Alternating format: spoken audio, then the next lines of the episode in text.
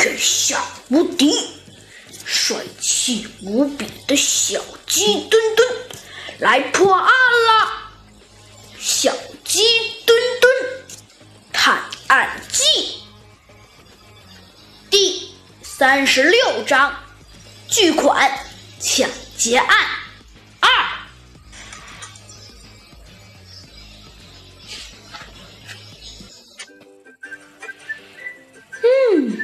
根据你反映的情况嘛，很像是。不过嘛，我呢需要先把结论告诉你们，再说真正的真凶是谁吧，因为我这只是一个初步的猜测而已。小鸡墩墩，在，请问有什么事啊，猴子警长？猴子警长微笑着对小鸡墩墩说：“嗯，哼，我命令你带上短尾猴先生和那位猕猴小姐，跟我一起到银行大厦去进行现场勘查。”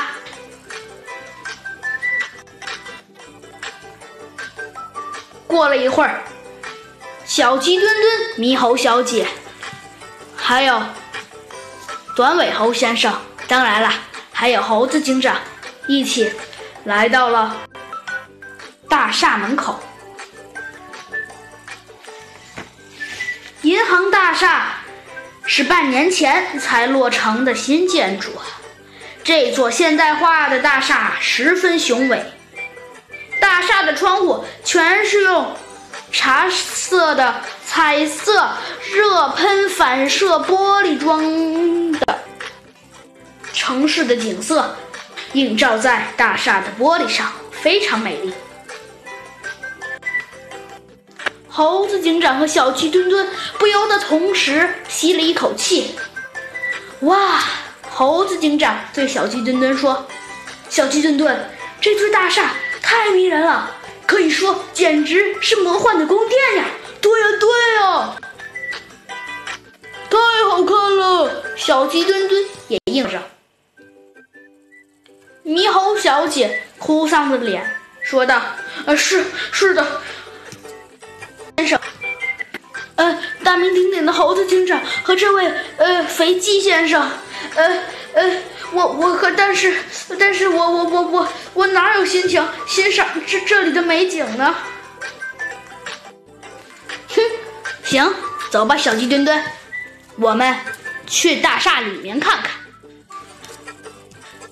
只见猴子警长和小鸡墩墩带着猕猴小姐和短尾猴先生一起走进了银行大厦营业大厅。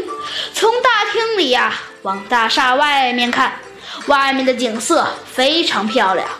在这样的营业厅里工作，冬暖夏凉。猴子警长仔细地询问了猕猴小姐，他们啊是怎样提取。巨款，然后呢，又是怎样走出了营业大厅，来到大厦外面准备上车时，几个土匪又是怎样围上来抢劫巨款的？对于猴子警长的审问，猕猴小姐一一做了回答。现场勘查结束之后，猴子警长果断的命令小鸡墩墩。哼，现在一切都清楚了。现没事儿，我们就把猕猴小和短尾猴先生一起回到警察局去吧。哦，小鸡墩墩被猴子警长这句话给说懵了。猴子警长，我们还没有，我们还没有找到罪犯呢呀。猕猴小姐也问道：“对呀，对呀。”既然您一切都知道了，那嫌疑人在哪里？没有抓住嫌疑人，为什么还让我们返回警局呢？短尾猴先生也愤愤然地说：“是啊，这不是折腾人的吗？”猴子警长冷笑一声，说道：“哼，既然没抓住嫌疑人，那么，哼，嫌疑人已经被我压在了警察局内了。只要你们跟我们回去。”就会知道谁是真正的罪犯。